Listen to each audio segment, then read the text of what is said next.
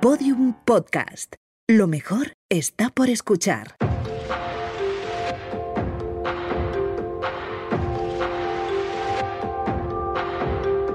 Mañana empiezo. Temporada 4.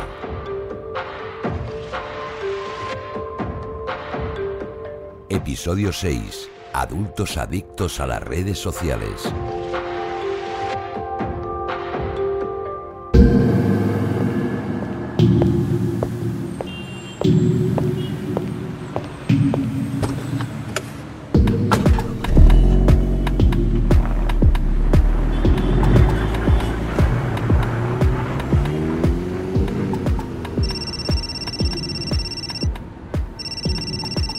Hola Ani, ¿qué tal? ¿Con Laura? Sí, acabo de comer con ella. Bien, bien, bien, sí, está muy bien. Pero, pero una cosa, Ana, entre nosotras, me he quedado un poco alucinada con el enganche que tiene con el móvil, de verdad, ¿eh?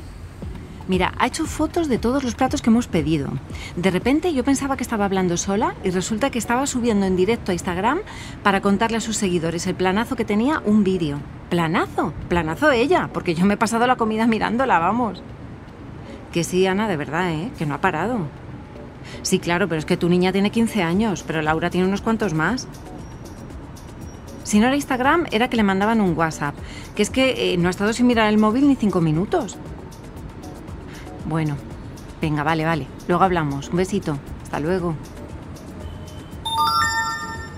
Anda, mira, un me gusta. Ay, perdón, perdón, perdón, que me he despistado. No, si yo también tengo lo mío, pero lo de Laura, tela marinera.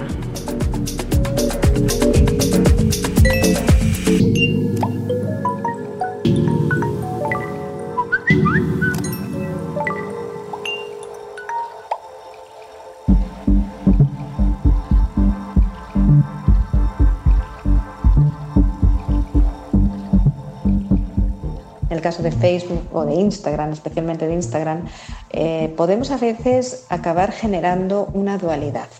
Podemos acabar mostrando en las redes sociales un yo que no se corresponde a mi yo, sino que tiene que ver más bien con el yo ideal, con aquello que a mí me gustaría ser. Esto es especialmente, o hay cierto tipo de personas que son especialmente vulnerables a, poder, a caer en esto, ¿no?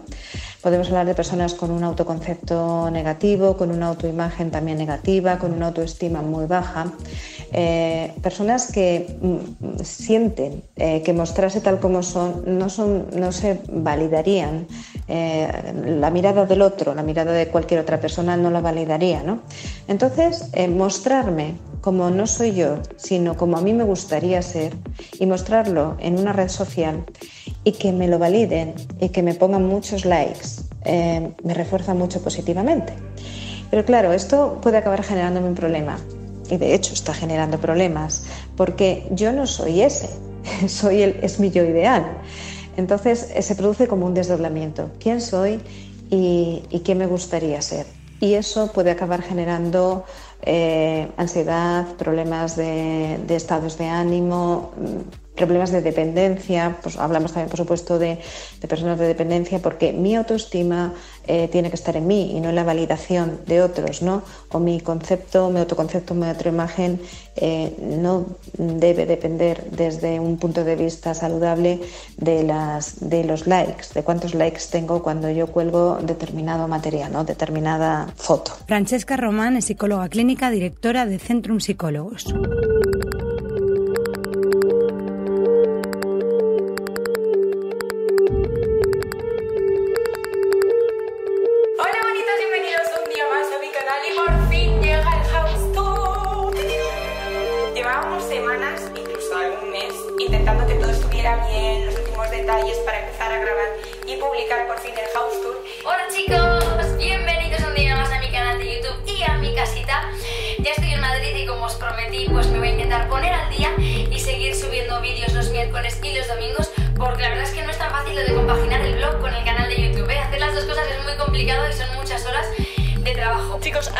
El vídeo, que sé que os apetece un montón, voy contando tres cosas que os quería comentar. La primera es que soy la persona más feliz de este planeta. Ya somos 300.000 seguidores en Instagram y me hace mogollón de ilusión ir creciendo poco a poco y que la familia se vaya haciendo un poquito más grande cada día.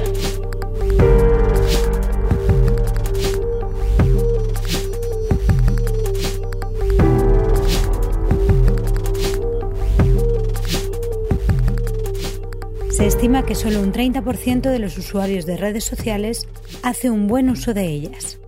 ¿Estamos ante un problema? Efectivamente, podemos hablar en términos de, preocupación cuando valoramos los datos que los estudios más recientes nos dan sobre el uso que estamos haciendo en la actualidad de las nuevas tecnologías, de los móviles, de las redes sociales, de las aplicaciones. Lo que hace años parecía que estaba restringido a ciertos sectores de población, hablábamos de ese uso desmedido en el caso de jóvenes y adolescentes, se está generalizando, se ha extendido y en la actualidad podemos también hablar de adultos que están haciendo un uso no saludable, un uso excesivo de las nuevas tecnologías, del móvil, de, de las aplicaciones. Un problema al que sí podemos llamar adicción. Y podemos hablar, por supuesto, de adicción a las nuevas tecnologías, al móvil, al WhatsApp, a las redes sociales aunque no esté recogido como tal en el manual que utilizamos eh, para denominar, etiquetar ciertas, ciertos cuadros, ciertas conductas no saludables, eh, los eh, profesionales de la salud, médicos, psicólogos, psiquiatras, psicoterapeutas, hablamos de, de, adicción en las nuevas tecnologías y lo entendemos como una adicción. ¿Cuáles son las señales de alarma? Hay alguna serie de indicadores muy básicos. Yo siempre digo cuando empieza a interferir en tu día a día y cuando empiezan a cambiar ciertas cosas que hacías de una manera para hacerlas de otra, pero de una manera poco saludable. Cuando empiezas a priorizar, por ejemplo, las relaciones virtuales frente a las presenciales cuando empiezas a disminuir horas de sueño y porque necesitas estar conectado, cuando empiezas a eh, simultanear, por ejemplo, eh, tu comida con, con, las conexiones y no te enteras de lo que estás comiendo porque estás más atento al WhatsApp o, o, al ordenador, cuando empezamos a necesitar más y más horas de conexión en detrimento de otras actividades que hacíamos antes.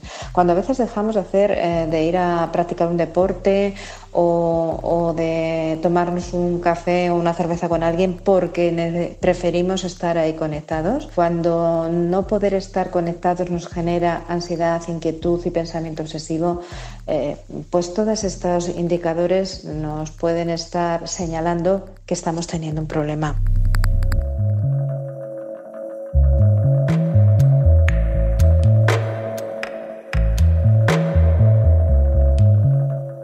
síntomas parecidos a la dependencia a las drogas. Vemos que, que, que, el cuadro está ahí, es como muy parecido al que podría ser eh, para otras adicciones de sustancias, alcohol, cocaína, ¿no?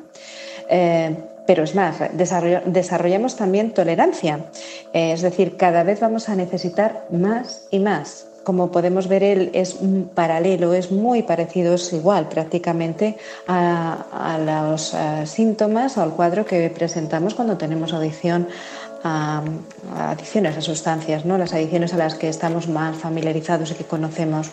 Entonces, sí, podemos hablar efectivamente de adicciones, adicción a las nuevas tecnologías, al WhatsApp, a las redes sociales. Y no, no se trata de eliminar ni las redes sociales ni de dejar de utilizar teléfonos móviles sino de aprender a hacer un buen uso de ellos. Es cierto que vivimos en una sociedad hipercomunicada y tampoco se trata de demonizar eh, las nuevas tecnologías y todo lo que está alrededor de ellas. Vinieron acá para facilitarnos muchos de los procesos de nuestra vida diaria, desde buscar un restaurante, buscar un taxi, un medio de transporte, eh, conocer gente. Lo que ocurre es que cuando del uso pasamos al abuso, entonces empezamos a tener eh, problemas de salud, eh, conductas que son poco saludables y ahí nos encontramos efectivamente con un problema. Identificado el problema, toca ponerse en marcha.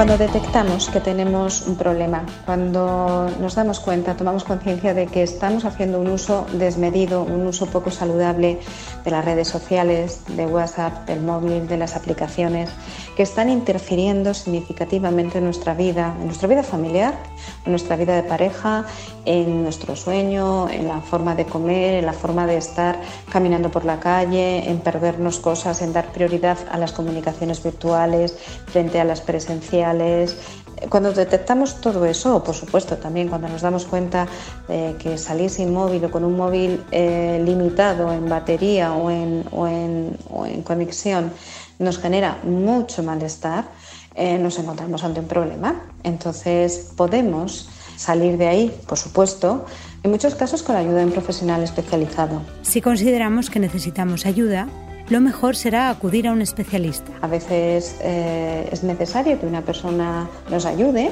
y está bien pedir esa ayuda, eh, nos ayude doblemente. Por un lado, los profesionales de la salud, los psicólogos, los psicoterapeutas, cuando trabajamos con este tipo de problemas, lo que hacemos es que marcamos un doble foco.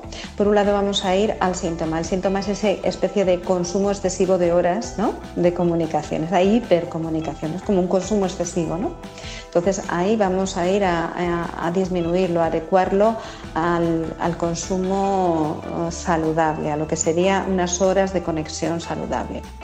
Eh, y por otro lado vamos a ir a, los problemas que estén de base también, porque como, como antes he mencionado, pues en algunos casos ese consumo excesivo ha venido a compensar algunos déficits que tenemos, a veces déficit en habilidades sociales, déficit en, en, autoestima, en autoimagen, en autoconcepto. Entonces también necesitamos trabajar, trabajar eso, ¿no? Trabajar, mejorar eso paralelamente en, los dos sentidos. En otras ocasiones podemos deshacernos de este hábito por nosotros mismos. Mm, en otras ocasiones, unas eh, simples pautas detox, de hacer una especie de detox digital, eh, son suficientes.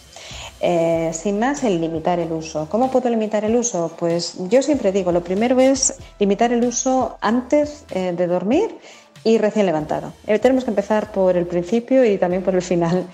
Eh, una hora antes de irme a la cama, desconectar los dispositivos, no conectarme, me va a ayudar muchísimo a tener un sueño de calidad, a conciliar en el sueño, un sueño más reparador. Porque cuando estamos conectados, cuando estamos frente a pantallas y luego inmediatamente nos vamos a la cama, nuestro cerebro está todavía activado. Y eso puede interferir en algunas personas, especialmente aquellas que son más vulnerables a problemas de sueño, puede incidir en la conciliación del sueño, en tener, en tener dificultad para quedarte dormido, por supuesto también en la calidad del sueño, en tener un sueño de, de baja calidad. También al despertar al despertarnos, muchísimas personas dicen aquello de lo primero que hago nada más levantarme es consultar el móvil, ¿no? O incluso hay personas que durante la noche, si por ejemplo van al baño, pues ahí también lo consultan, consultan cuántos likes han tenido, si hay algún mensaje, cómo quedó aquello.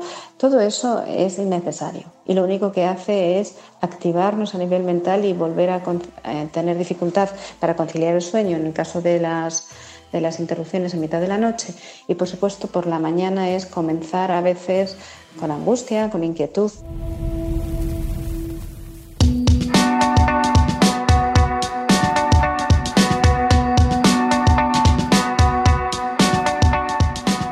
Por último, a lo largo del día. Lo más saludable es, vale, vamos a darnos lo razonable, ¿no? Lo saludable es, vamos a darnos el tiempo de levantarnos, de hacer nuestro aseo diario, de vestirnos, de desayunar y quizá ahí, una vez que hemos terminado de desayunar, no a la par, porque comer y, y mirar el móvil no es nada aconsejable, pues ahí ya recoger los mensajes que hayamos tenido y de alguna forma conectarnos.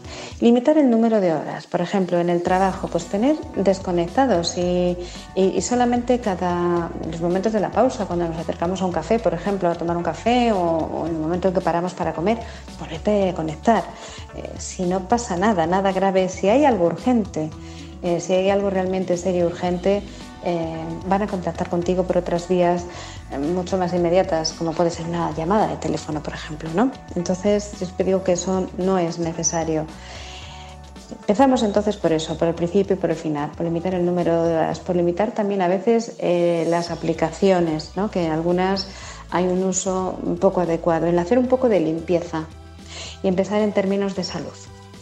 Estamos en una sociedad hipercomunicada, eh, las aplicaciones, las nuevas tecnologías eh, están bien, es decir, han venido aquí a ayudarnos, pero no a, generarnos conductas eh, poco saludables, problemas de salud.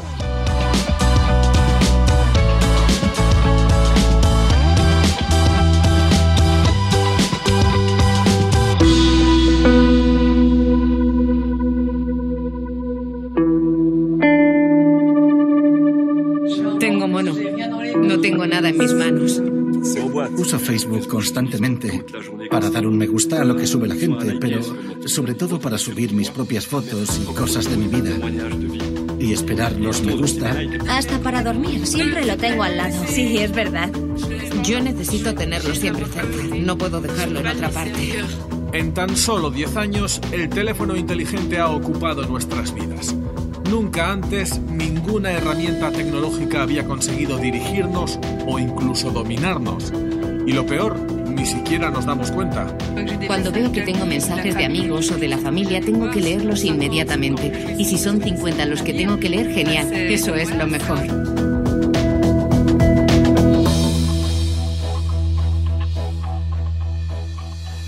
Documentos TV, móviles, armas de adicción masiva de televisión española. Este reportaje expone cómo nuestras conductas de comunicación con los demás han cambiado radicalmente desde que el teléfono inteligente irrumpió en nuestras vidas. Un hecho que ya ha provocado la apertura de espacios donde desintoxicar a aquellos que ya han sufrido los efectos de la adicción tecnológica. La nomofobia. La nomofobia. La nomofobia.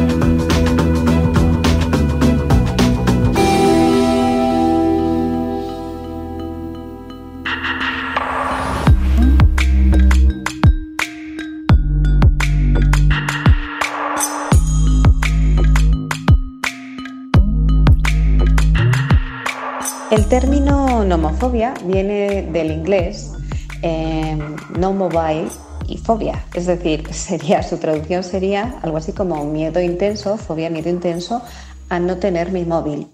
No solamente las personas que tienen nomofobia, sienten esos síntomas de miedo intenso, que, son síntomas de ansiedad, pues agitación, pensamiento obsesivo, inquietud, todos esos síntomas no solamente los sienten cuando no tienen su móvil porque lo hayan dejado en casa o no lo tengan localizable, sino también eh, se extiende, por ejemplo, a yo tengo mi móvil, pero eh, estoy en una zona de poca cobertura o sin cobertura. También se pueden dar esos síntomas de inquietud, de ansiedad.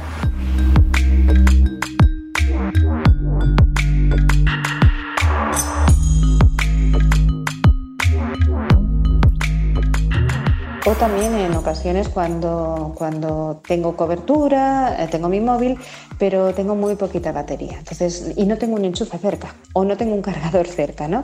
En esas ocasiones también se producen todos esos síntomas. Las personas que tienen la nomofobia llegan a veces a dejar de hacer actividades normales porque están condicionadas a la disponibilidad del móvil eh, y de la batería y de, y de poder hacer un uso completo.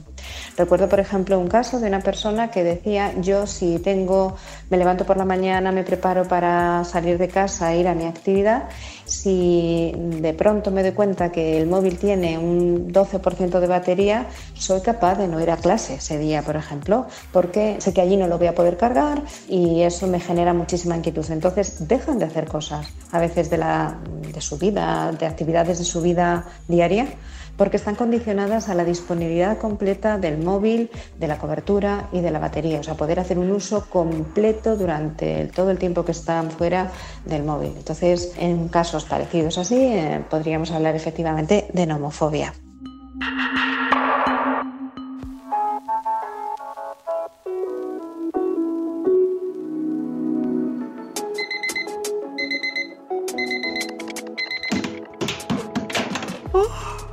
Uh. A ver, ¿a qué hora me dormí ayer? Pero si tengo 48 WhatsApps. A ver.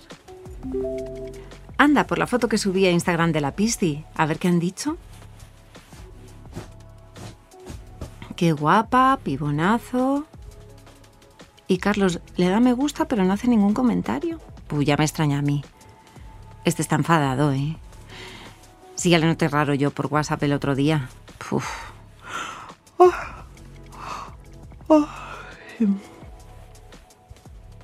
Luego digo yo de Laura, pero estoy fatal, ¿eh? Vamos, que ni he desayunado y ya me he montado yo solita la película. Uf. Bueno, igual esto de estar hablando todo el día sola tiene algo que ver. No sé yo. Madre mía.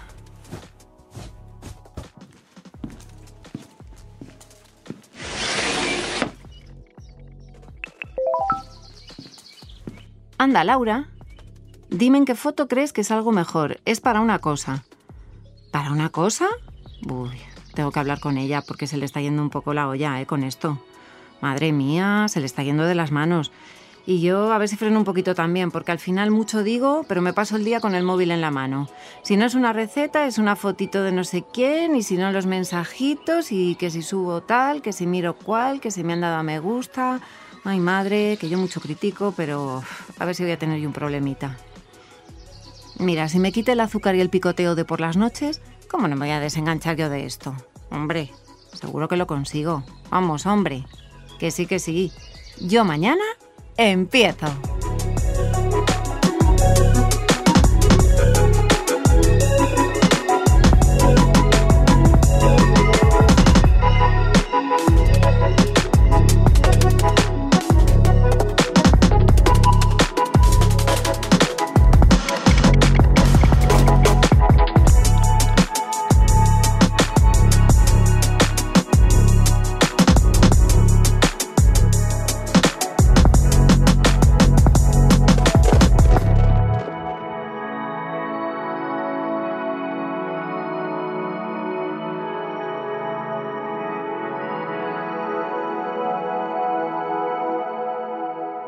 Todos los episodios y contenidos adicionales en podiumpodcast.com y en nuestra aplicación disponible para dispositivos iOS y Android.